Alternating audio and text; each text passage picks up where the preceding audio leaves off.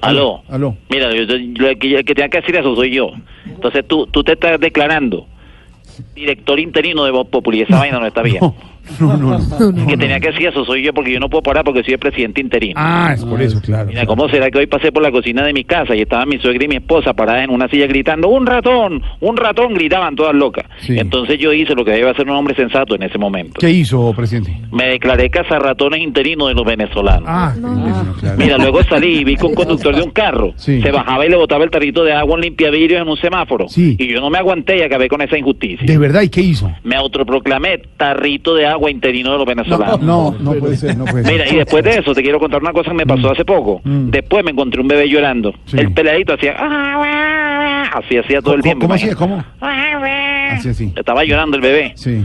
Porque le estaban haciendo un diente. Inmediatamente yo lo socorrí. Claro, lo, lo llevó al médico, presidente. No, señor, me declaré rasca encías interino de los No. niños venezolanos. No le creo. Muchas gracias para todos No. ustedes y me están llamando. Soy el presidente Guardó de Voz Populi. Gracias, presidente Guardó.